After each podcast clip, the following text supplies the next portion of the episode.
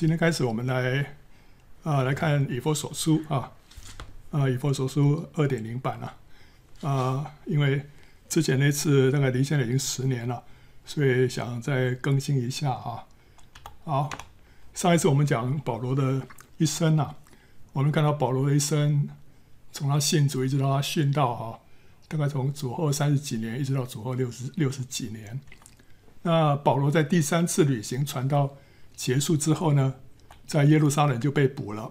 他被关在该撒利亚两年。两年之后，保罗就上诉给皇帝啊，该撒啊，啊，结果呢就被解送到罗马去。啊，继续在罗马被关禁了两年，等候皇帝的审判。那在这两年当中呢，是软禁，他住在自己租的房子里面啊，所以不是监狱，是但是是软禁啊。但是因为整天要跟看守他的兵丁用这个铁链锁在一起，行动呢处处就受到限制，这个滋滋味并不好受啊啊！所以有的时候啊，呃，其实我们也是一样，我们有时候神把我们跟啊、某一些这个人啊这个绑在一起啊，不管是你的配偶也好，或者是你的呃长官也好，或者说是你的这个家人啊啊邻居啊，为什么好像被绑在一起？但是实际上呢？那背后都是有神的美意。保罗即使是跟这个兵丁被绑在一起啊，啊，神也借着他啊，做成神的美善的旨意啊。保罗趁着这个机会，就把福音传给每一个看守过他的兵丁，以至于福音传遍了御营的全军。那这段时间，他能够自由的接待访客，给予劝勉啊啊。另外，他又更写下了四封的监狱书信。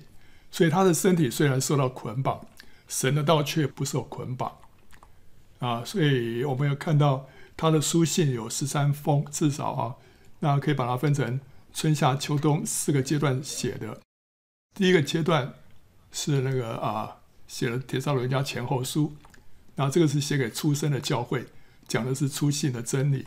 第二个阶段是这个罗马书、哥林多前后书，可能还包括加拉太书，这是在第第三次。旅行传道期间写的，是写给青壮的教会，讲的是核心的教义。啊，第三个阶段是秋天啊，是讲到这个监狱的书信，这是写给成熟的教会，讲到属天的奥秘，这是在罗马的监狱中。然后呢，在冬天的书信就是提摩太前后书跟提洛书，这是写给传道人，讲这个是教牧的指南啊。那我们现在是从从这个以佛所书我们来看啊。那这是保罗第三次旅行传道，他到了亚西亚，亚西亚在以弗所这个地方。那以弗所是亚西亚省的第一大城跟商业中心，它拥有亚西亚最雄伟的海港。可是那边行邪术跟拜偶像的风气鼎盛啊。保罗第三次旅行传道的时候呢，曾经在以弗所待了两年三个月，把福音传遍了全亚西亚省。结果，偶像业者的生意呢大受影响，以至于发生了一场暴动，保罗差一点送命啊。那他那边有这个拜这个偶像啊，这边有一个雅典米女神庙，是古代的七大世界奇观之一啊。那它比这个雅典的这个很有名的这个叫巴特农神庙啊还要大，是它的四倍大啊。啊，那现在只剩下只剩下一些废墟了啊，这个地方。那这个是以弗所的图书馆啊，那这个是发生暴动的那个以弗所的这个罗马的剧场，那个那个时候就是呃老百姓在这边聚集啊，要对付保罗，保罗本来要进去的，后来被被拦阻了，不然的话如果他进去的话就被这个暴民给杀了啊，所以非常危险。啊，那保罗从这个罗马监狱呢，他写了这个以弗所书之后，提摩太呢也曾经管理过以弗所教会。约翰的晚年也做过以弗所教会的长老，所以这是一个得天独厚的教会啊。在保罗、在提摩太、在约翰手下都受过教啊。那主后九十几年啊，约翰的时候被放逐到拔摩海岛啊，左下角这边一个拔摩海岛，写下了启示录。在这卷书里面，基督啊复活的基督要约翰写信给亚西亚省的七个教会。就这上面有七个城市的教会，那其中以佛所是名列第一啊。这七个教会，它是在都在一条一条路上啊。那如果把这个七个城市对照中国的城市的话，以佛所就相当于上海。呃，由此我们可以看见以佛所在亚细亚省的地位。以佛所就是相当于上海，士美拿相当于杭州，别加摩呢是北京，推雅推拉是温州，萨迪是南京，菲拉铁菲是深圳，老底下是香港啊。他为什么这样对照啊？啊，大家如果有兴趣，可以看到我们的启示录啊，启示录的第一讲里面有有讲到这些原因，因为每一个城市他们有一项他们的特点，那跟这中国的这七个城市呢的特点类似，所以呢，这样的话我们比较印象深刻，知道说这些城市的特点各在什么地方啊。那以佛所是亚细亚省的第一大城，是商业中心啊，啊是一个这个海港，所以跟上海呢是几乎是一样，上海是。是金融商业中心啊，也是最大的城市。好，那所以现在保罗就写这封信啊，就给这个亚细亚省的上海啊，就是以弗所书啊。它的主题是什么？主题是教会啊。这个教会这个字啊，Ecclesia 哈，它的原文的意思是说被呼召出来的一群人啊。好，那主耶稣在在福音书里面讲到教会讲的不多啊，他只是说他把权柄赐给教会，在教会在地上。捆绑的在天上也捆绑，教会在地上释放的在天上也释放，阴间的权柄不能胜过他啊。然后有两三个人奉主的名聚集了，主就在我们当中啊。所以主耶稣对教会的讲论并不是太多，但是到了保罗的书信里面，教会就常常啊被强调啊。那特别在以佛所书的这卷书啊，它的主题就是教会。他讲到教会是什么？第一个，教会是基督的身体，然后呢？教会是一个新造的团体人啊。第三个，教会是神的家。第四个，教会是神的居所。第五个，教会是基督的奥秘。第六个，教会是基督的心腹。最后呢，教会也是基督的精兵。所以讲到教会的这各方面啊，呃，它的特点啊，以弗所书强调教会是什么？是基督的身体。另外有一卷书是哥罗西书，哥罗西书跟以弗所书。内容非常类似，但是重点不太一样。哥罗西书里面强调基督是教会的头，所以呢，一个以弗所书是强调教会，哥罗西书呢是强调基督，讲到基督里面的各样的丰富啊。然后以弗所书里面讲到教会，讲到教会的真理，讲到教会的运作啊。那以弗所书被誉为是新约的阿尔卑斯山啊，还有是新约书信当中的皇后。还有是保罗的第三层天的书信，那为什么会被这么样的这个推崇呢？这个以弗所是从永恒的观点来看现今所发生的事情，所以他是从神的视角来看许多在发生在我们身上的这个救恩的故事啊。那现在的一切都是按照神在过去的永恒当中所计划的，为要达到他在未来永恒的目的。所以，我们看这个时间，这个从过去到未来啊，啊，我们可以说过去有一个永恒，未来有一个永恒，这其实都在永恒里面了。但神在中间呢，插进来了一段时间，啊，这段时间从什么时候开始？就是从神创造天地的时候，那时候神就创造这个宇宙，对不对？就时间跟空间这个时候出现了。在这这个时间点之前呢，没有所谓时间，没有所谓空间，因为都在永恒里面。但在这个时间点之后呢，出现了一段历史，这就是时间啊。什么时候结束呢？到新天新地的时候，这个就结束了。这个整个旧的这个宇宙啊就没有了。所以在这个这段时间当中啊，就是我们所谓的今世啊。好，那在今世里面所发生的事情，我们从有限的眼光来看，我们有时候看不太清楚。但是以佛所书呢，就从永恒的角度来看这些事情啊。所以有些事情其实是在。时间之前，神就已经计划好了。好，他这是一本天上的书信。第一章讲到说，呃，天上的福气；第二章讲到说，我们与主同坐在天上；第三章讲到说，天上各家也与我们一同得名；第四章讲到主升上高天，赏赐给我们各样的恩赐；然后第五章呢，讲到天上国民在地上生活的样式。然后第六章讲到我们与天空的恶魔征战啊，好，所以这里头的每一章都跟天有关啊。那以佛所书的大纲，它它很简单的就分成两大部分。第一部分是一到三章啊，讲到教会在基督里面的客观地位。那后面三章呢，是讲到教会在主观实行上的侍奉跟生活啊。好，所以我们先看第一章。第一章里面讲到天上的福气啊，呃，前两节是问候了啊。那第三节讲到说，愿颂赞归于我们主耶稣基督的父神，他在基督里曾赐给我们天上各样属灵的福气。所以这边让我们看到，第一个他讲到这个神赐给我们的是什么？是天上各样属灵的福气啊。福气有分物质的，对不对啊？像健康长寿、财富啊、儿女啊。还有精神面的啊，人际关系、名声、学问、地位啊，或者说第一种跟第二种都是地上的就对了啊。那另外还有属灵的福气，就是蒙拣选、被预定、得救赎、蒙启示、得永恒的基业跟受圣灵。所以前两者是地上的福气，后者是天上的福气。那旧约的福气都是地上的啊，都是地上。所以你看到旧约里面。神赐给亚伯拉罕呐，啊，赐给约伯啦，哦，都非常富有，对不对哈？然后大卫呢，啊，但以理啊，都是面貌秀美啊，这个像那个约瑟也是一样，都长得非常英俊啊。好，这个都是地上的一些祝福。神也说，如果他们遵守神的诫命的话，神要怎么样祝福他们？那些祝福、那些福气，全部都是地上的，没有一个是讲到天上的啊。那这些地上的福气呢，是预表新约里面。天上的福气，那新约里面的天上的福气呢，才是真正的重点，才是真正神要我们去追求的，这才是我们人生真正的目标。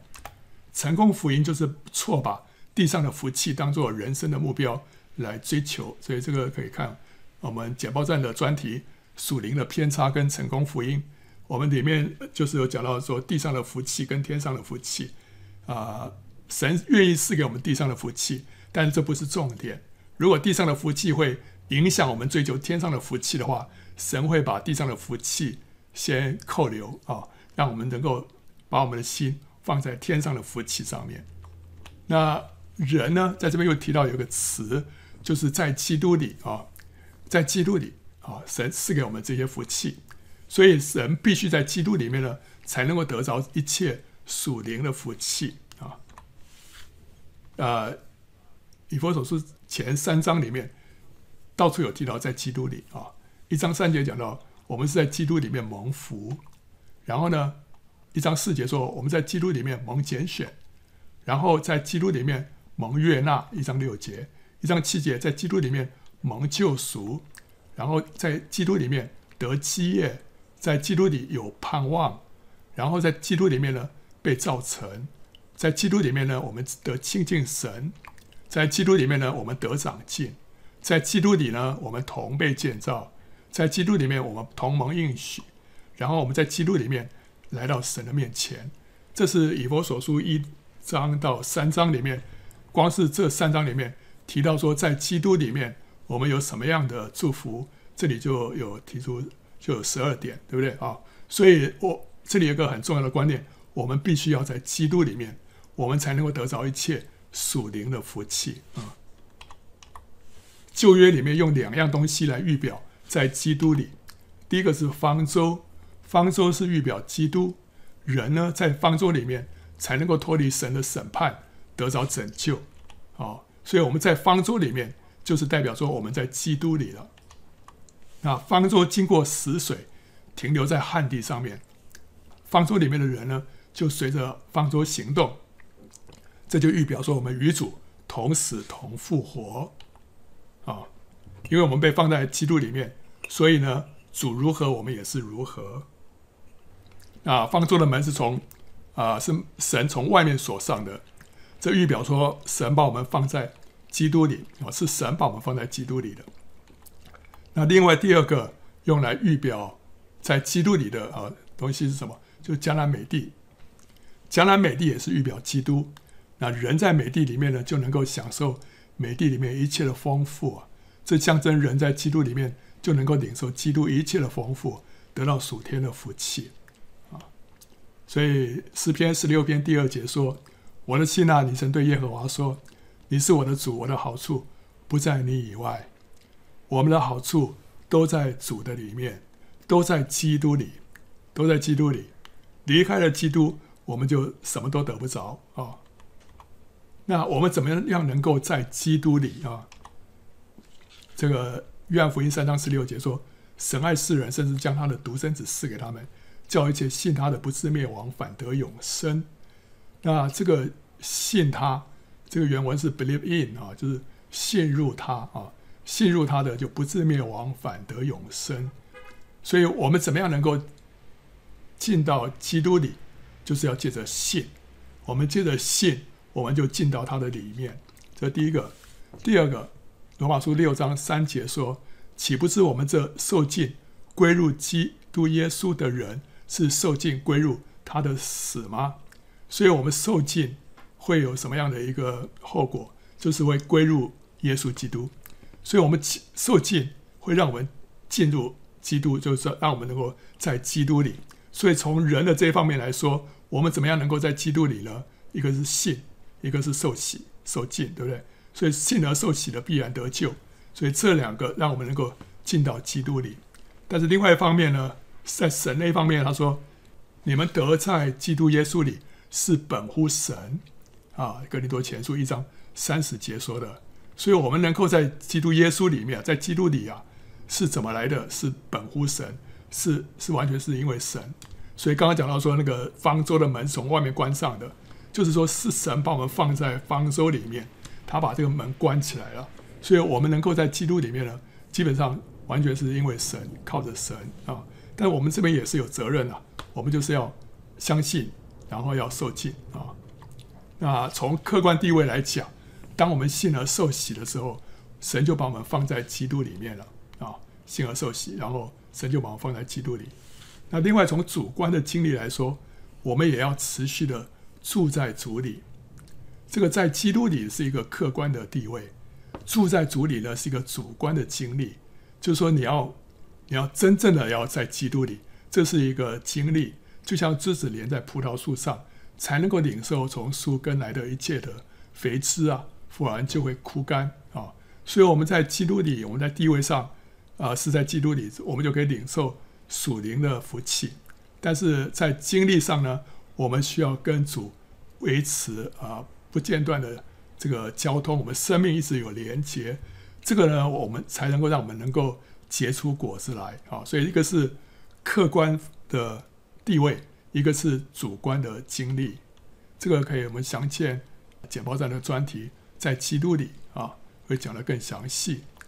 那第四节啊，啊，这个属灵的福气是什么呢？就如从创立世界以前，在基督里拣选了我们。使我们在他面前成为圣洁，无有瑕疵。所以，第一个属灵的福气就是蒙拣选，成为圣洁。那他说，在创立世界以前，神就拣选了我们。可是那时候我们还没有存在，那时候我们还不存在，怎么样能够被神拣选呢？原来在神的心中啊，他已经看见我们了，也计划好未来的一切。虽然那个时候世界还没有创立。但是在他的心目中，他已经看见我们，他已经想到我们了啊！所以在罗马书八章二十九节说，因为他预先，预先就是创世之先啊，创世以前所知道的人，就预先定下效法他儿子的模样，使他儿子在许多弟兄中做长子。所以神预先就已经知道看到我们了，所以他就预先呢拣选我们，预先呢定下我们要。效仿他儿子的模样啊！那神在基督里面拣选了我们了。英文是说 “He chose us in Him” 啊，在他里面拣选了我们啊。这个意味着什么？意味着说神只拣选那些在基督里面的人。什么叫做在基督里面的人呢？就是与基督有关系的人。神不拣选那些在基督以外的人，就跟基督无分的。他不拣选，He chose us in Him 啊，就是只只选、只挑选在基督里面的啊，那这就好像是怎么样？就好像这边是草地上啊，就散布着一些鸡蛋啊。那其中有一些鸡蛋呢，是被放在一个篮子里面，那有一些是在篮子外面啊。那篮子里面的蛋跟篮子外面的蛋看起来没有什么两样，但是呢，现在来了一个顾客，他只要篮子里面的蛋，篮子外面的不要啊。好，这个篮子就是基督，顾客就是神啊。篮子里面的蛋是我们啊。那这个顾客在篮子里面挑鸡蛋呢，就是神在基督里面拣选我们啊。啊，他只要篮篮子里面的，他只要在基督里的。他不要在基督外面的，啊，那篮子里面的蛋并没有比篮子外面的蛋更好啊，看起来都一样，没有什么，没有没有更好。他们之所以被选上，完全是因为他们是在篮子里面，完全是因为他们在基督里，所以差别在这里啊，不是我们比较强啊。那好了，那这样问说，那么最初是谁把那些蛋放在篮子里面的呢？啊？是是谁？原来也是神自己啊！那神自己把蛋放在篮子里，然后后来他来选的时候呢，他也只挑篮子里面的蛋啊。这就好像是今天那个顾客啊，去上网购物啊，神去上网购物，他就事先啊，在网上把这个蛋放在购物车里面啊。事先就是说，在创世创立世界之前，他就先把这些蛋啊。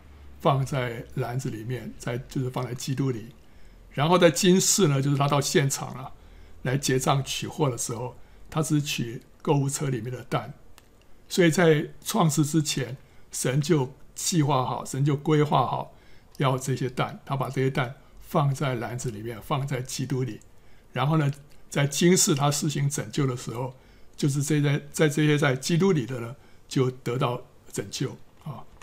那这些蛋呢，都会被标记，会经过洁净处理，专供这个顾客使用。所以这些蛋都是被分别为圣的，然后成为圣洁，没有瑕疵，是归给神用的啊。所以神从芸芸众生当中，按着我们的名，把我们一个一个的拣选出来，使我们成为圣洁，没有瑕疵。在人类历史当中，蒙拣选的是相当少数的一群人呢。怎么算都是很少数的，对不对啊？那这一群人是何德何能？可是现却像是中了超级乐透一样，是极其有福的。所以我们是非常有福啊，能够被拣选、被神拣选，不是因为我们好，是神自己的美意，他把我们拣选放在基督里，然后呢，在基督里让我们成为他的儿女啊。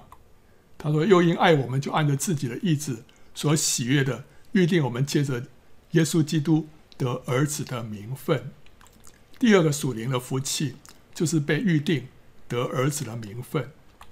得儿子的名分，原文是说被收养成为儿子，好像成为神的养子啊，成为神的义子。那你说，哎呀，这样不好吧？这 个亲生儿子多好，我们应该是神的，有神的生命啊，我们是他这个亲生的这个养子，不好吧？但是实际上，这个养子呃没有不好啊。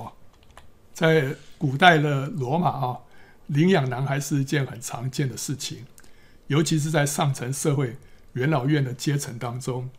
为什么？因为罗马人普遍认为，一个家庭至少要有一个男孩，因为家族需要一个男性的继承人。但是男孩子呃，孩子又不能太多，原因是养育孩子的花费太高。像今天我最近才知道说。在中国，如果要嫁一个女孩子，她要收聘金了，那那个男孩子要付那个聘金，都是相当高的一笔数目，所以要娶一个媳妇不简单啊。这个当时他们在罗马也是一样，要娶媳妇，呃，不说娶媳妇了，至少要把一个孩子要把他养成，中间的这个成本非常的高，尤其在这个上层的阶层当中啊。所以这个孩子不能太多，孩子一多，他们说这就是呃政治上的自杀哦，连孩子都没办法呃有杰出的这个成就，所以呢不能太多。那所以呃这个时候呢，领养就成为一个解决的方法，使人可以送出过多的孩子，然后弥补了缺子家庭的不足啊。截长补短了啊，就这个意思。所以这个是当时很普遍的一个现象。被领养的这个孩子啊，通常是最最年长的，就他的健康跟他的能力都要合格的，因为领养是无子家庭里面一项昂贵的投资啊，所以他们要品质啊，必须要有保证。他们所领养的孩子啊，一定要非常的健康聪明才行。那领养也不是一件隐秘的事情，也不被认为说是可耻。被领养的孩子也不必和他原来的家族断绝关系，他们就像是一个婚约一样。领养是加强家族之间联系，还有政治联盟的方法。被领养的孩子呢，通常会同时享有他原家族还有现家族的好处。所以，几乎所有的罗马豪门啊，都会领养孩子，也把孩子过继给其他的家族。在罗马帝国时期啊，皇帝往往把他选定的继承人收养为子，这就保证帝位能够顺利的交班。例如，这个屋大维就是奥古斯都啊，就是被过继给尤留啊，凯撒大帝做养子。啊，所以凯撒大帝是是把王位留给他的养子屋大维啊。那第二世纪罗马帝国的五个被认为是贤明的皇帝啊，都是被领养而继承帝位的。反过来讲，由亲生儿子继承这个皇帝这个位置的，几乎没有一个成为好的皇帝啊。那领养制度保证未来的统治者呢，是有才华、有能力，而且有军权在握的。这比起把地位留给不称职的亲生儿子更加的可靠。好，所以。这个我们事实上，我们一方面是领受了神的生命，跟神有生命上的传承，所以我们可以说是神的亲生的儿子。但是另外一方面呢，我们也是被神所收养的啊。那收养是基于收养者的喜爱，还有他的乐意，还有对家族未来的规划，不是单纯生一个儿子。所以他这个是经过他的深思熟虑的。我现在要收养一个儿子，我是经过我的考虑的。那我也看过这个孩子，我也喜欢他，我也乐意把他收养。然后呢，这个孩子为了这个家族未来的发展啊，是有益处的，所以他就收养这个孩子。所以我们今天是被神收养，意思就是说，我们这个儿子的名分是出于神的喜悦跟规划，那着眼于使我们能够承受神的产业，有份于神的治理。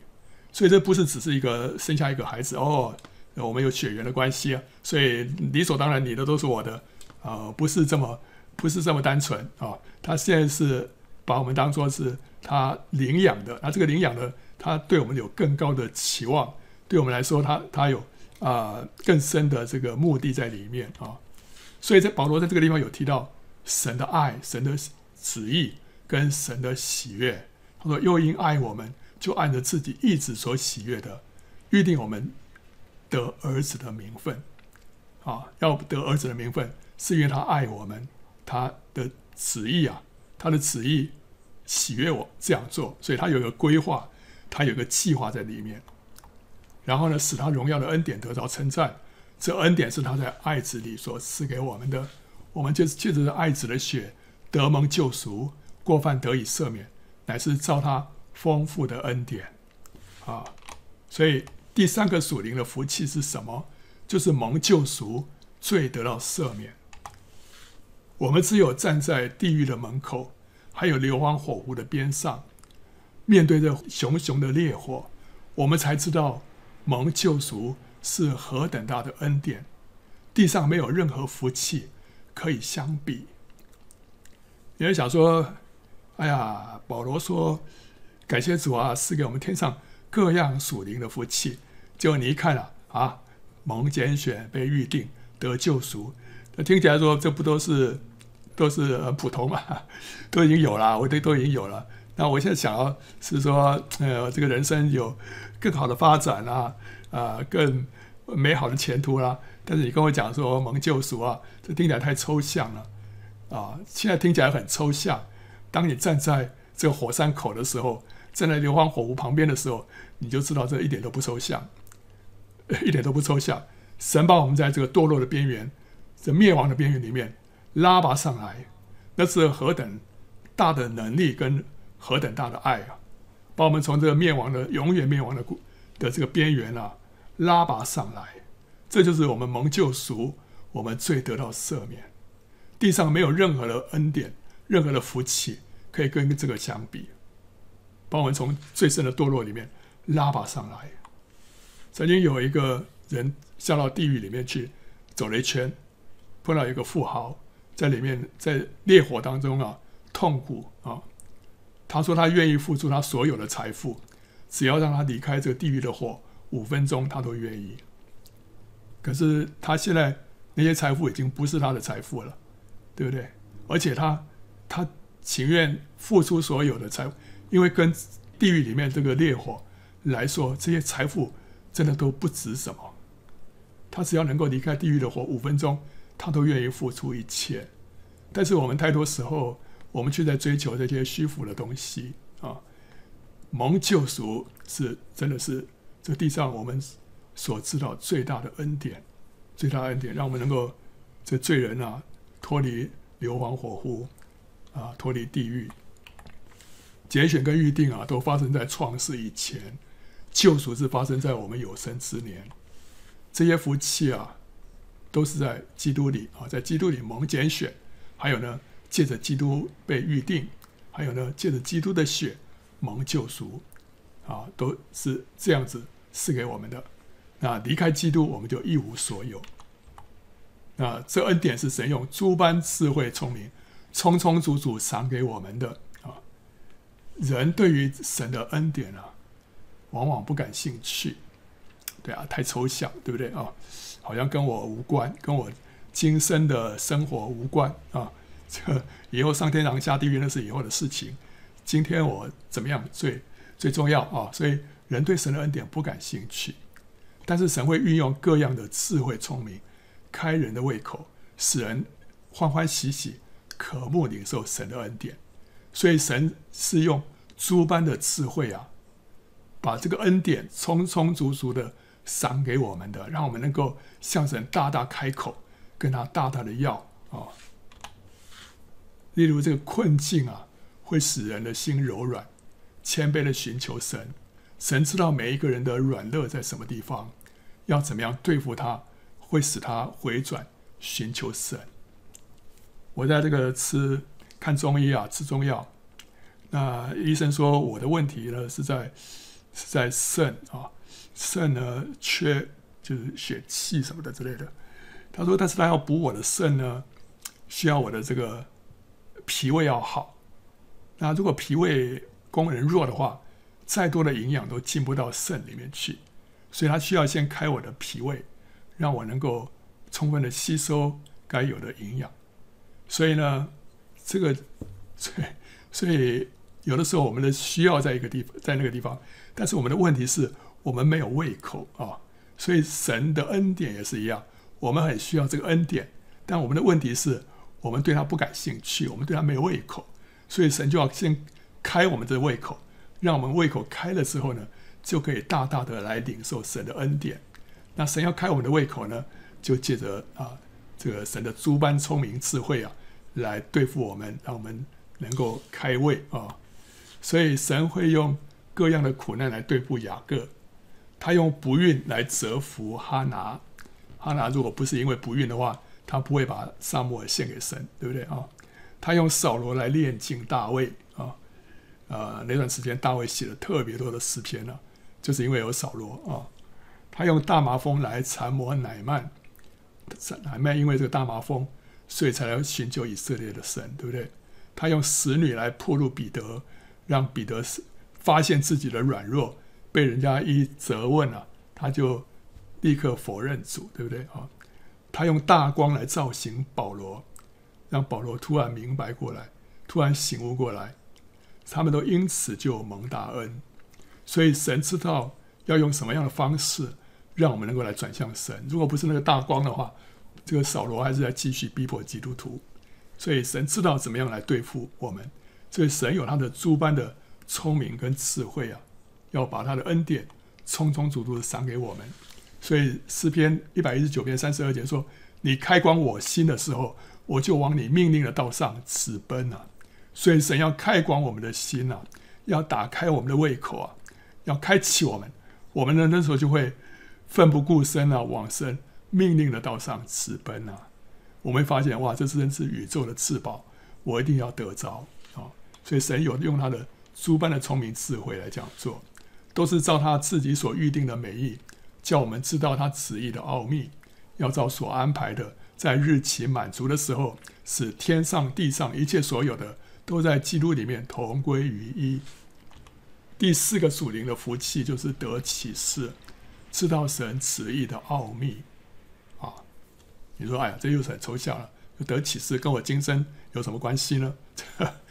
这个这些都是都是上好的福分啊、得启示意思就是说，神把我们当朋友啊，他把他心中的计划透露给我们知道啊、主耶稣说：以后我不再称你们为仆人，因为仆人不知道主人所做的事；我乃称你们为朋友，因为我从我父所听见的，已经都告诉你们了。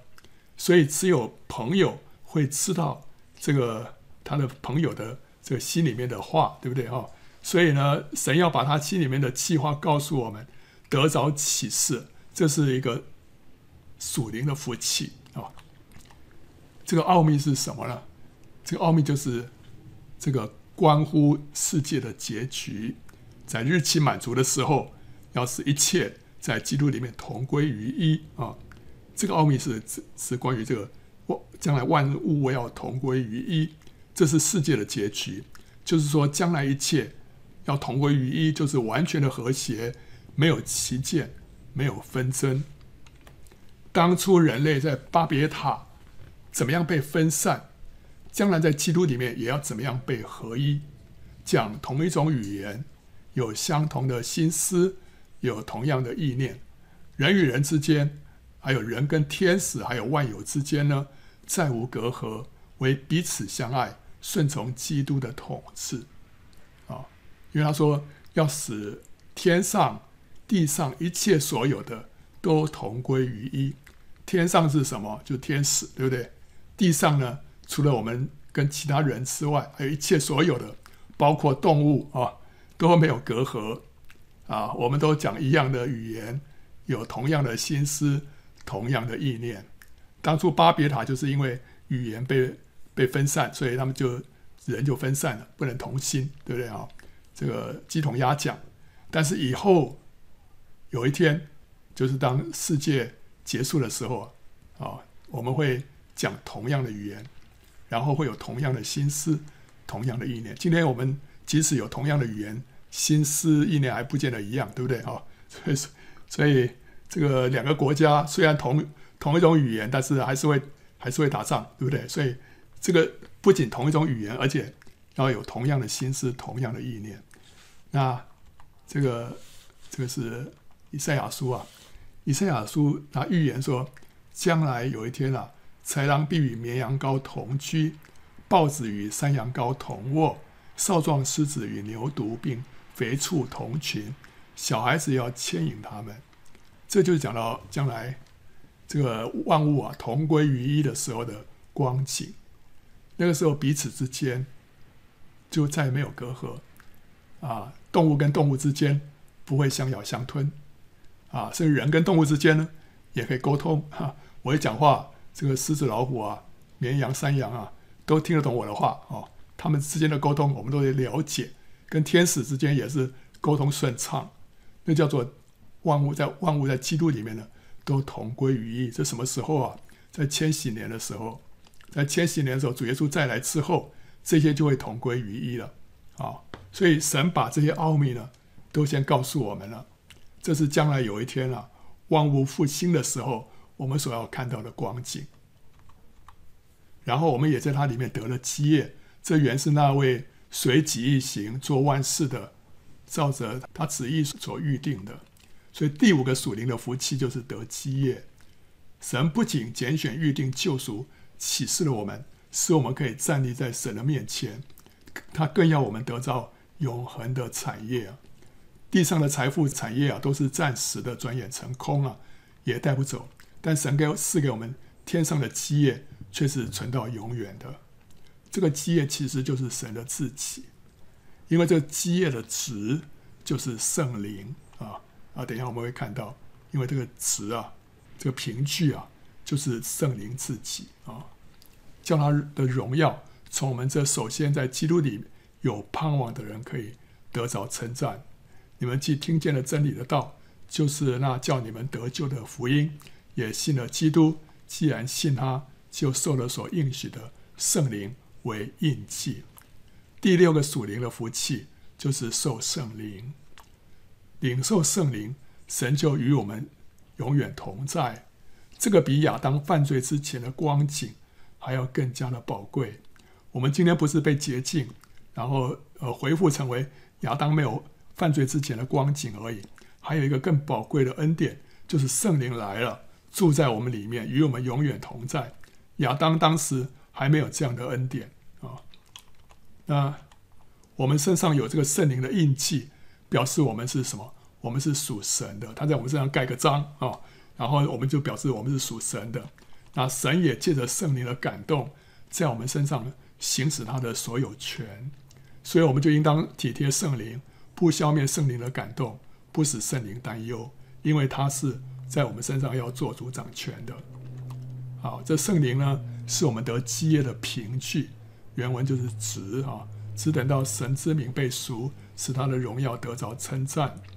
当时的土地买卖啊，买方付了定金之后，卖方啊就从那块土地挖了一罐土啊，加加上这个封条，交给这个买方作为一个凭据，作为一个收据，作为一个词啊。那等到正式成交的时候呢，买方就拿着这罐土，加上这个尾款。给这个卖方啊，然后呢，这卖方就把土地呢给这个买方，完成了这一笔交易。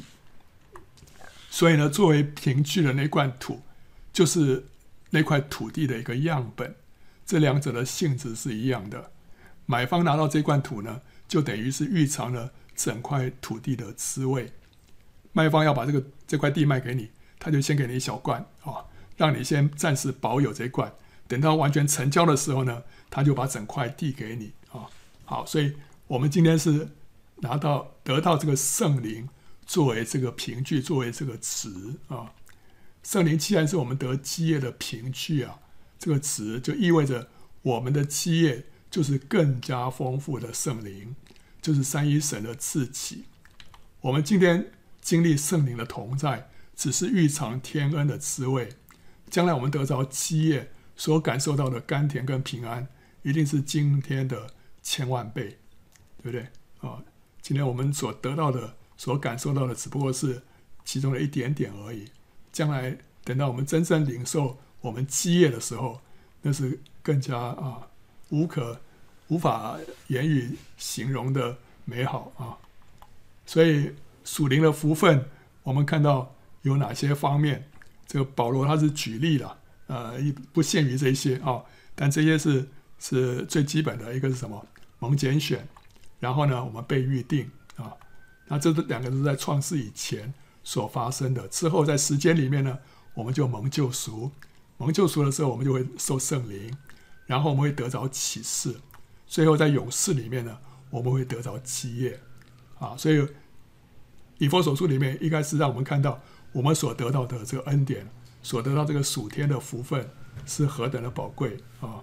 接着他就为以弗所教会的弟兄姊妹们祷告，他说：“因此呢，我既听见你们信从主耶稣，亲爱众圣徒，就为你们不住的感谢神。祷告的时候常提到你们。”保罗因着以弗所信徒对基督的信心，还有对众圣徒的爱心，他感到欢喜，因为这表示他们的信仰是活的，是真实的。啊，因为他们的信仰是活的，所以他们才会对基督一直保有信心，对众圣徒呢一直保有爱心。求我们主耶稣基督的神，荣耀的父，将那世人智慧和启示的灵赏给你们，使你们真知道他。世人智慧和启示的灵，是不是圣灵啊？如果是圣灵，我们信主的时候，不是就已经领受圣灵了吗？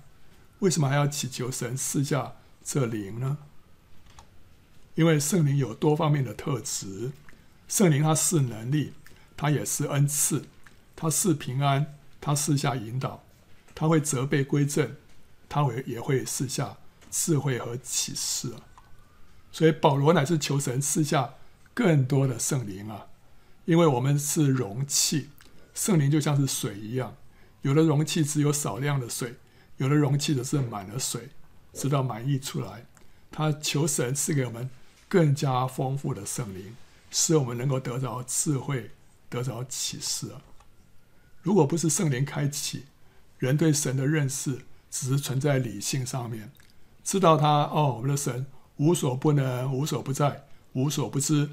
神是慈爱公义的神，曾拯救以色列人出埃及，后来赐下他的爱子耶稣基督，完成救恩，使信他的人得永生。这都是我们在理性上面知道。我们的神是这样的一位神，但是神要赐下智慧和启示的灵，让我们怎么样？真知道他，真知道他就已经是超越在理性上的认识了，乃是我们在在灵里面的认识啊。我们被圣圣灵开启之后，我们才会真知道神，不是停留在头脑里，乃是亲身的经历神，听见他向我们说话，觉悟他向我们的慈爱。我们体验到他向我们的大能，这你跟一个人啊，只是看他的自传，跟你亲自跟他相处，这是完全不一样的事情。我们要真知道神，就需要跟神有这样子切身的经历。那这样怎么跟他有切身的经历啊？就是被圣灵来开启啊。这就是约伯所说的：“我从前风闻有你，现在。”亲眼看见你，这就是真认识神，真知道他。我们读圣经读不懂，或者读不出亮光，我们也要求主多多的赏给我们那赐人智慧和启示的灵，因为只有他才能够试下亮光跟启示啊。所以每次祷告啊，读经的时候先祷告啊，求神来开启我们啊，这样让我们每次读经跟以前都不一样啊。不是反复读来读去都是同样的意思啊，要每一次读都有新鲜的领受、新鲜的亮光啊，对不对？这才才让我们对神的认识有长进，并且照明你们心中的眼睛，使你们知道他的恩召有何等的指望，他在圣徒中得的基业有何等丰盛的荣耀！当保罗被提到三层天上的时候，他看见圣徒将来所要承受的基业跟荣耀的时候。他就惊叹我们所蒙的恩典啊，是何等的浩大，所以我们撇下世上的一切，去回应神的呼召，是何等上算，何等必要，何等理所当然的事啊！这都要我们的眼睛被打开，我们才知道我们所蒙的恩召，我们所蒙的这个呼召啊，是何等的，里面背后有何等大的这个指望，何等大的盼望。然后我们的基业啊，在天上是何等的荣耀，对不对？所以我们就要在今天，我们就要积财宝在天，对不对？哦，我们的思想，我们的心思意念，都要放在天上啊，并知道他向我们这信的人所显的能力是何等浩大，就是照他在基督身上所运行的大能大力，使他从死里复活，叫他在天上坐在自己的右边。超过一切执政的、掌权的、有能的、主治的和一切有名的，不但是今世的，连来世的也都超过了。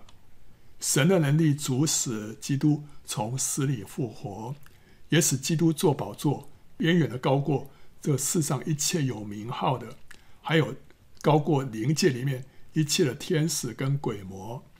而且他不仅在今世做王，他也要在来世做王。所以，他不仅是。今世连来世的都超过了，意思就是说他在来世也要做王啊。那今天神把这个浩大的能力也要彰显在我们这些信的人身上。所以呢，我们如果信的话，我们就能够经历到这无穷的大能，使我们能够胜过仇敌，胜过肉体，胜过罪恶，胜过疾病软弱，胜过困苦，胜过要消沉。啊，这不信是拦阻神彰显他大能最大的障碍，所以我们要拒绝一切不信的念头，不说不信的话。我们要宣告神的应许，相信在神没有难成的事。我们要使这个信念深植在我们的心里面。所以，当我们感到软弱，当我们感到害怕，当我们感到忧虑的时候，我们要拒绝这些不信的思想。对神来说，这些事情在他要解决，他连动一根小指头都不需要，他连说一句话大概都不需要，就能够解决了。所以，在他来说，这些都不是问题，问题是我们不信，所以我们要拒绝一切不信的念头啊！不要觉得说这次没有办法，这个就是完了，我就是就是就是接受吧啊！我就是只能啊面对这些啊这个消极无助的这个结局啊，不会是这样子，在我们的神，他向我们所怀的意念。是赐平安的意念，不是降灾祸的意念，叫我们末后有指望啊！所以我们要依靠他，他就会在我们身上彰显他的大能大力。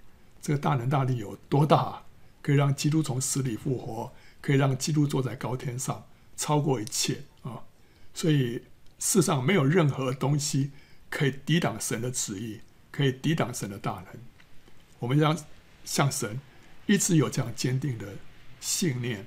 一直到这个信念被深深的刻在、烙印在我们的 DNA 里面，在我们的基因里面，向着神有这样的坚定的信心。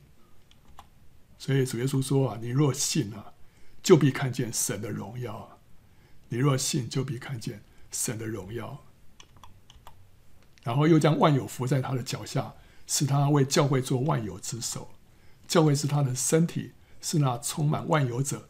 所充满的，所以在这边就讲到教会啊、教会怎么样？教会能够为神执掌王权，统管万有。为什么？因为完全是因为万有已经伏在基督的脚下。那基督是教会的头，也是万有的头，所以他基基督为了教会做了万有的头，使教会能够为神执掌王权。另外，教会不仅是为神掌权。也彰显神的形象，为什么呢？因为教会是充满万有者所充满的，原文是充满万有万有之神的丰满，the fullness of Him who fills all in all。the the fullness 就是神的丰满啊，神的丰满充满一切的那一位的丰满。教会是彰显了神的丰满，所以教会充充足足的来彰显了神。所以，就神就借着教会，就完成了他造人的目的。第一个就是要像神，有神的形象；第二个就是要为神掌权。这是创世纪一章二十六节，圣经里面第一次提到人的时候，神对人的心意是这个，就是要像神，还要要为神掌权。那今天神借着教会来完成这项神的托付啊！好，欢迎到圣经简报站观看更多。相关的视频，还有下载 PowerPoint 档。